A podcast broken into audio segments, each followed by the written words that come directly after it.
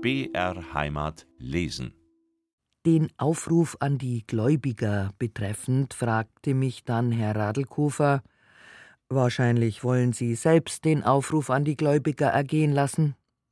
Als ich darauf antwortete, dass dies meinetwegen auch durch das Gericht geschehen könne, da stellte er wieder die Frage Sie sind also überschuldet. Das kann ich nicht genau angeben, jedenfalls nicht in dem Maße, wie Sie glauben, erwiderte ich.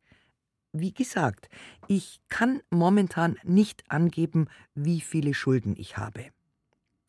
Ich ersuchte sodann Rat Scharrer, mir doch endlich einmal die Wechsel zu zeigen, deren halben Advokat Berghofer die Gant gegen mich beantragt habe, und er legte sie mir nun mit den Worten vor: So, jetzt können Sie sie sehen. Und was sah ich? Lauter Wechsel, deren Verfallzeit noch lange nicht gekommen war, und zwar im Gesamtbetrage von nur 13.000 Gulden. Herr Rat, sagte ich, diese Wechsel sind ja noch lange nicht fällig. Wenn es aber sein muss, so will ich diese Bagatelle bezahlen. Sie kennen ja jetzt mein Vermögen. Ja, sagte der Rat zögernd. Aber, aber die anderen Gläubiger. Nun gut, erwiderte ich, die können sich ja an mich wenden. Ich habe noch nie eine Zahlung verweigert, wenn sie fällig war, und werde es auch nie tun. Das geht wohl nicht an, erwiderte der Rat kurz und bündig. Sie werden verhaftet und als Zivilgefangene in das Schuldgefängnis in die Badstraße abgeführt. Ich erschrak weder, noch wurde ich ohnmächtig, noch verfiel ich in Krämpfe, wie die Zeitungen berichteten, sondern ich erwiderte ruhig und gelassen Das hätte ich nicht gedacht. Gut denn, es sei. Herr Scharrer erhob sich nun und sagte Fräulein, ich äh, suche Sie nun, mir Ihr Vermögen zu übergeben. Und das Protokoll wurde nun beendigt. Mittlerweile war es spät Abend geworden und Gerichtsvollzieher Schneider ließ sich folgendermaßen vernehmen es ist bereits über acht Uhr, ich kann also ohne besondere gerichtliche Erlaubnis eine Verhaftung zu dieser Stunde nicht mehr vornehmen. Die ist Ihnen gegeben, fiel Rat Scharrer rasch ein, und die Kommission begab sich nun, mich in ihre Mitte nehmend, auf den Gang, wo alles mit Gendarmerie besetzt war. Unterdes läutete es am Haustor, und nachdem ein Gendarm geöffnet hatte, da trat ein Bahnbediensteter ein, ging auf mich zu und sagte Ach, Fräulein, entschuldigen Sie, dass ich nur so spät komme. Ich möchte nur um meine Zinsen bitten. Polizeiassessor Pfister wies ihn zurück, und als ich flehentlich suchte, Herr Assessor, geben Sie dem Manne doch die paar Gulden, da wiederholte er, nein, nichts mehr wird bezahlt. Die ganze Kommission ging nun mit mir in mein Schlafzimmer, und ich übergab nun dem Ratscharrer den Schlüssel zu dem Verschlage, in welchem sich mein Vermögen befand.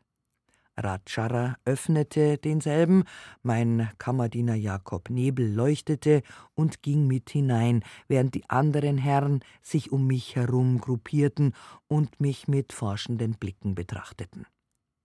Ratscharrer reichte nun aus dem Verschlage ein Paket Obligationen und Wertpapiere nach dem anderen heraus, reichte es meinem Kammerdiener und dieser wiederum mir, die ich mit dem Rücken gegen den Verschlag stand. Ich legte Paket um Paket angesichts der Kommission auf einen vor mir stehenden Stuhl nieder. Als der Rat sämtliche Pakete herausgebracht hatte, begab ich mich von dem Stuhle weg und trat zu der Kommission hin, während Scharrer mit der Hand auf die wertvollen Papiere deutend ausrief Nun, meine Herren, wird Ihnen nicht ganz schwül über diese Pakete.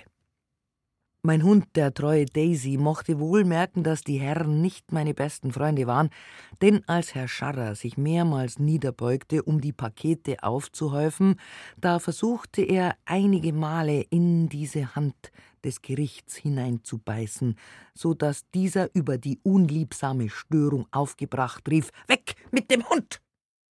Ich lockte das treue Tier, welches die Opposition gegen einen Bezirksgerichtsrat so weit zu treiben gewagt hatte, freundlich zu mir, so dass der Herr Rat die Päcke ungehindert aufeinander schichten konnte. Nun wurde der Verlag geschlossen, mit dem gerichtlichen Siegel belegt, und zwar vom Herrn Gerichtsvollzieher Schneider. Ich, fortwährend von der Kommission umgeben und bewacht, übergab so dann die Blechkassette, in der sich meine Brillanten befanden, und als dieselbe geöffnet wurde, erscholl ein allgemeines Ah der Bewunderung. Sodann forderte ich die Herren auf, nachzusuchen, ob sich irgendwo noch etwas befinde, und man befragte mich um eine Bildergalerie. Eine solche zu besitzen verneinte ich, doch erklärte ich mich bereit, meine sämtlichen Gemälde zu zeigen und ging, Herrn Pfister an der Seite und eine Kerze in der Hand, in die anstoßenden Zimmer, Salon, Schreibzimmer und das Zimmer der Rosa Ehinger.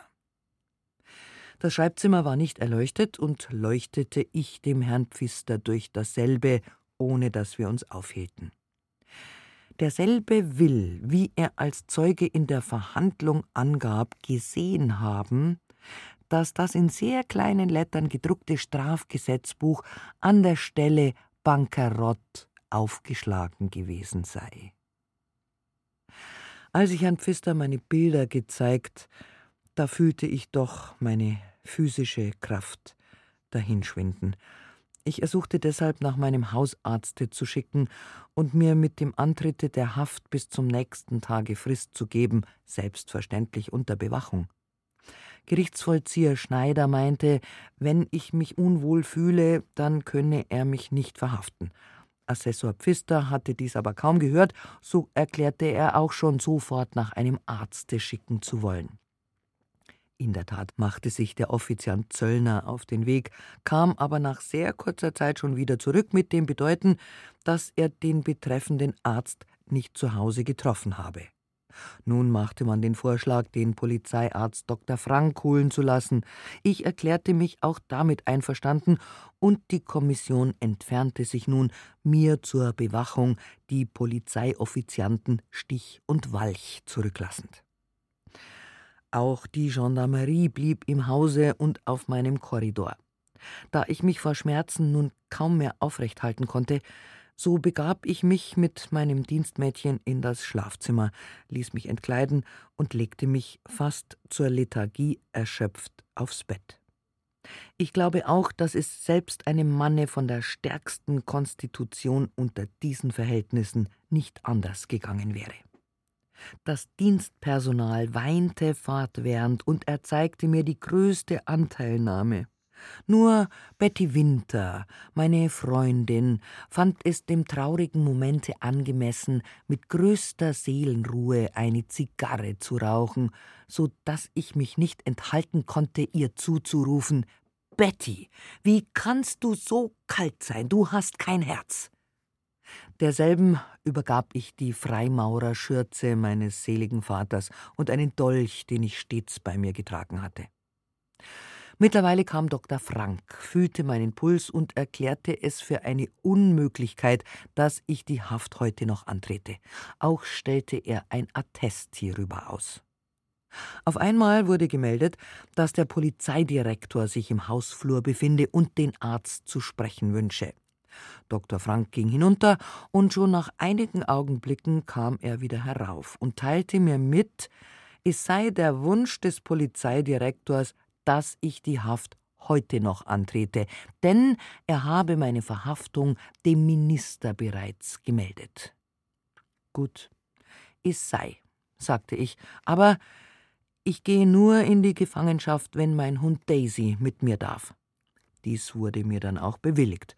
Rosa Ehinger fiel nun dem Herrn Dr. Frank zu Füßen und bat um die Erlaubnis, mit mir in die Haft gehen zu dürfen, wogegen er nichts einzuwenden hatte.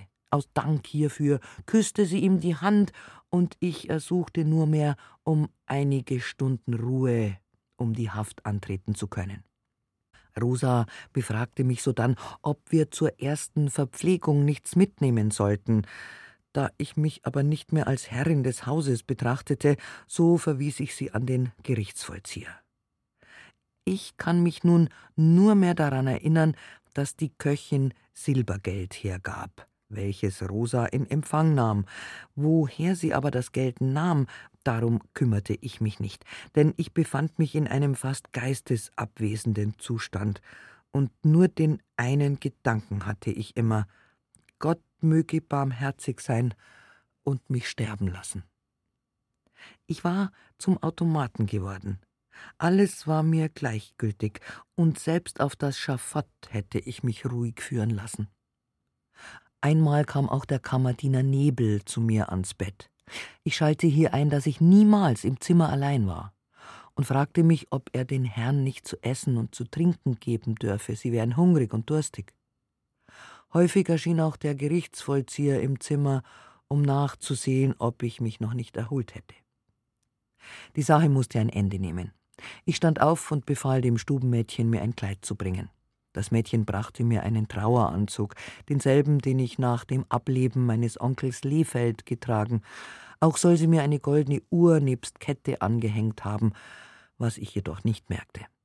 Und dann ging es in die Gefangenschaft.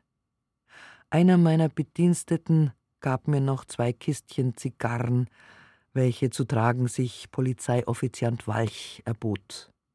Rosa E. nahm meinen Hund unter den Arm, und so schied ich nachts um die zwölfte Stunde unter dem Weinen und Jammern der Dienstboten, begleitet vom Gerichtsvollzieher und den beiden Polizeioffizianten, aus dem Haus, das ich vor Jahresfrist mit so düsteren Ahnungen betreten hatte. Im Hausflur stand ein Gendarm mit gezogenem Säbel vor dem Hause ein Fiaker, dessen Fond ich und Rosa einnahmen, während Gerichtsvollzieher Schneider und Offiziant Walch sich uns gegenübersetzten. Polizeioffiziant Stich platzierte sich neben dem Kutscher. Als wir abfuhren, marschierte eine Truppe Soldaten dem Wagen voraus. Als der Fiaker vor der Türe des Gefängnisses in der Badstraße anhielt, da fiel es mir bei dem Anblicke desselben plötzlich wie Schuppen von den Augen. Ich hatte dieses Gebäude vor mehreren Nächten im Traume bereits gesehen. Ein halbes Jahr vorher hatte ich eine Wahrsagerin um mein Schicksal befragt, und was sagte sie mir? Sie haben viele Feinde und Neider. Dieselben werden sie sogar noch ins Gefängnis bringen und sie werden auch verhandelt werden.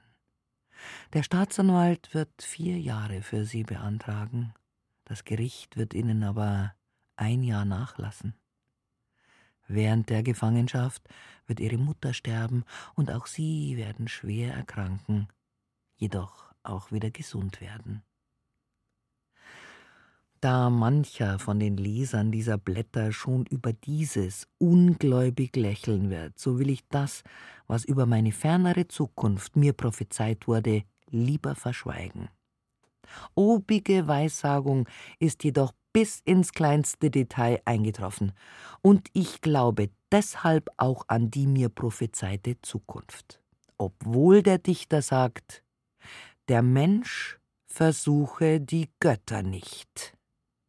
Neuntes Kapitel Meine Untersuchung Die Glocke zum Gefängnis ertönte. Sie erschreckte mich nicht. Kalt und ruhig wartete ich auf den Augenblick, wo mir das Tor des Gefängnisses aufgehen sollte. Endlich, es war nachts zwölfeinhalb Uhr, öffnete sich dasselbe. Ich stieg aus und begab mich nun mit Rosa Ehinger, den beiden Polizeioffizianten und dem Gerichtsvollzieher in meine neue, nie gehoffte Wohnung.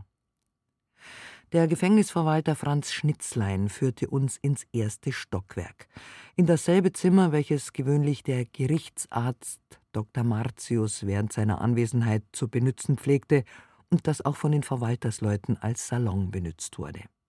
Dasselbe war mit roten Plüschmöbeln ausgestattet und befanden sich darin auch ein Schreibtisch, ein Kasten für Medikamente, Bücher und ein Pianino. Rosa E. nahm mir meinen Mantel ab, ich selbst stand sprachlos, wie im Traume. Der Gerichtsvollzieher seinerseits nahm noch ein Protokoll auf, in welchem er meine Zivilverhaftung konstatierte. Die Polizeioffizianten unterschrieben dasselbe als Zeugen. Ich jedoch verweigerte meine Unterschrift, weshalb der Gerichtsvollzieher in dem Protokolle bemerkte, dass ich aus nicht angegebenen Gründen meine Unterschrift verweigert hätte.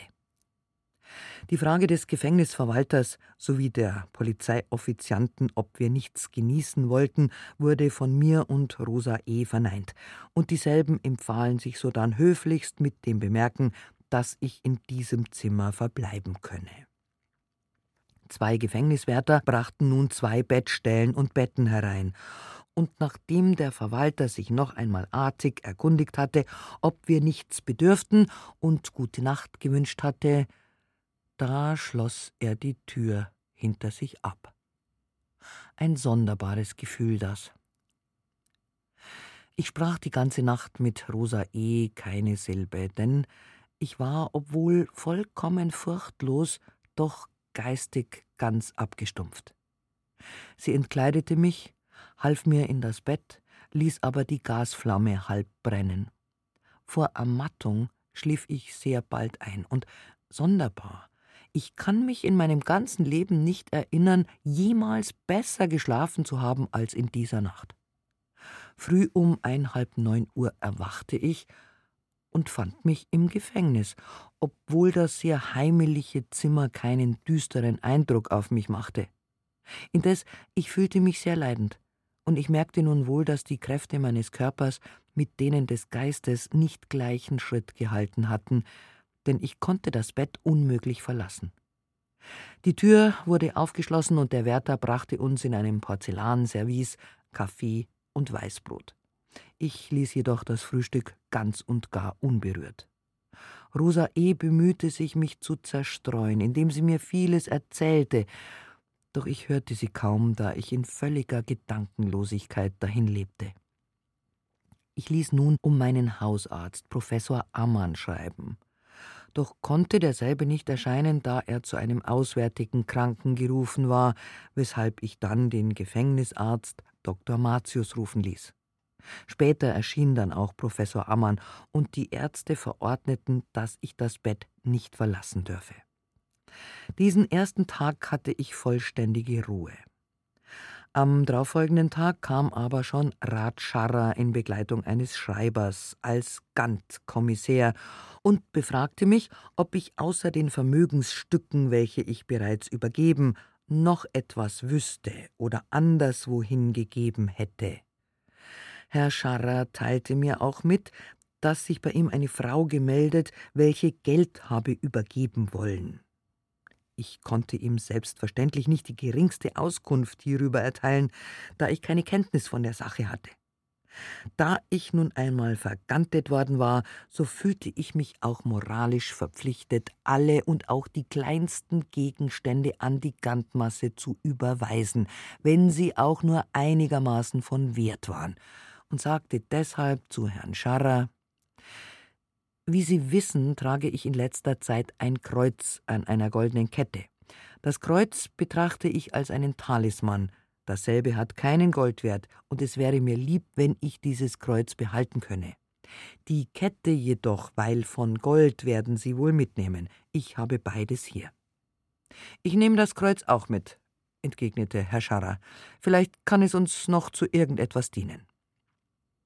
Das Protokoll war hiermit geschlossen, und Rat Scharrer ging wieder von dannen. Am dritten Tage konversierte mit mir mittels Sprechkarte der Redakteur meines Blattes Dr. Feist und teilte mir mit, dass der Gant-Kommissär bis jetzt noch keine Überschuldung meines Vermögens habe konstatieren können und dass jedermann hoffe, mich bald wieder in Freiheit zu sehen. Man fand nämlich nicht sofort eine Überschuldung als evident vorliegend und wurden deshalb meine Gläubiger von nah und fern in den Zeitungen aufgefordert, sich beim Gerichte zu melden. Advokat Berghofer, welcher den Gantantrag gegen mich gestellt hatte, nachdem Dr. Jahresdörfer zuerst das Ansinnen des Polizeiassessors Pfister in gleichem Betreff als gegen seinen Beruf und die Interessen der Gläubiger gehend abgewiesen hatte, erbot sich nun, wie ein Artikel in den neuesten Nachrichten zu wissen machte, die Gläubiger umsonst zu vertreten. Die meisten Advokaten, mit Ausnahme der Doktoren Jahresdörfer, Hettersdorf, Dieter, Will, Hähnle, Kammerecker, schlossen sich mit Behagen dieser Offerte an. Doch soll diese billige Offerte namentlich dem Dr. Berghofer reiche Früchte getragen haben. Dieser Anwalt hatte nämlich wenigstens ein Drittel meiner Gläubiger zu vertreten. Das heißt, er hatte für sie die große Mühe zu erklären, dass A, B, C oder D für seine Wechsel so und so viel liquidieren und die weitere, juristisch äußerst schwierige Aufgabe, den Anteil seiner Klienten in Empfang zu nehmen und solchen nach Abzug seiner Deservitten und Inkassospesen an dieselben zu übermitteln. Ein nicht unbedeutendes Honorar. Als ich mich aus meiner Gedankenstarre emporraffte, da war meine erste Frage an die Rosa Ehinger, was denn mit meinen anderen Hunden, welche mir sehr am Herzen lagen, geschehen sei. Sie teilte mir mit, dass der Portier dieselben zu sich genommen habe, dass durch den Gerichtsvollzieher sämtliche Zimmer versiegelt worden seien und dass sie deshalb ihre Wäsche, ihre Kleider und ihr Geld zu ihrer Mutter habe hinübertragen lassen. Ich hörte sie gleichgültig an. Am Samstag, dem 16. November, erschien der Untersuchungsrichter Radlkofer und ließ zuerst die Rosa Ehinger durch den Verwalter in das Untersuchungszimmer vorführen.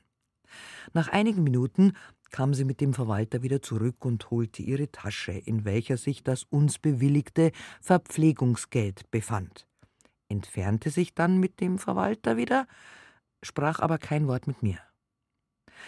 Nach Verlauf von einer halben Stunde kam sie mit dem Untersuchungsrichter zurück, und der letztere eröffnete mir, dass er mich leider in Untersuchungshaft nehmen müsse, indem Verdachtsgründe wegen betrüglichen Bankrottes gegen mich vorlägen. Rosa Ehinger müsse sich deshalb von mir entfernen und habe sofort das Gefängnis zu verlassen. Diese fiel mir nun unter strömenden Tränen um den Hals und gebärdete sich wie eine Verzweifelte, so dass Radlkofer sich zu der Äußerung veranlasst sah: Nun, nun, es ist ja nicht für ewig.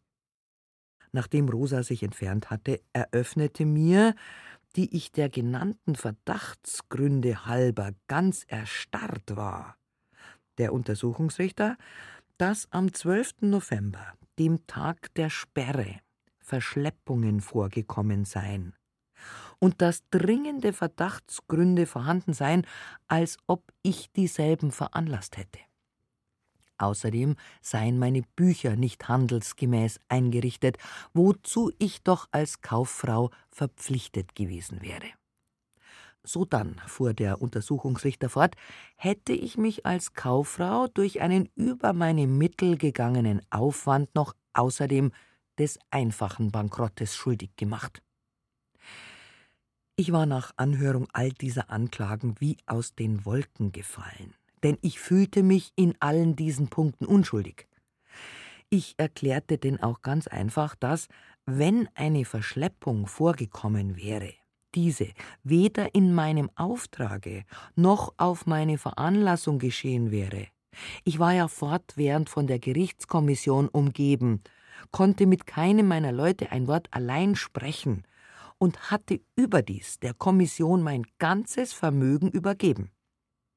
Überhaupt hatte ich während der ganzen Dauer meiner sogenannten Dachauer Bank niemals daran gedacht, Geld für mich beiseite zu schaffen, um auf diese Weise mir eine sorgenfreie Zukunft zu schaffen, wie ich auch niemals einem Menschen Geld zur heimlichen Aufbewahrung für mich übergeben hatte. Meine Häuser waren alle auf meinen Namen protokolliert.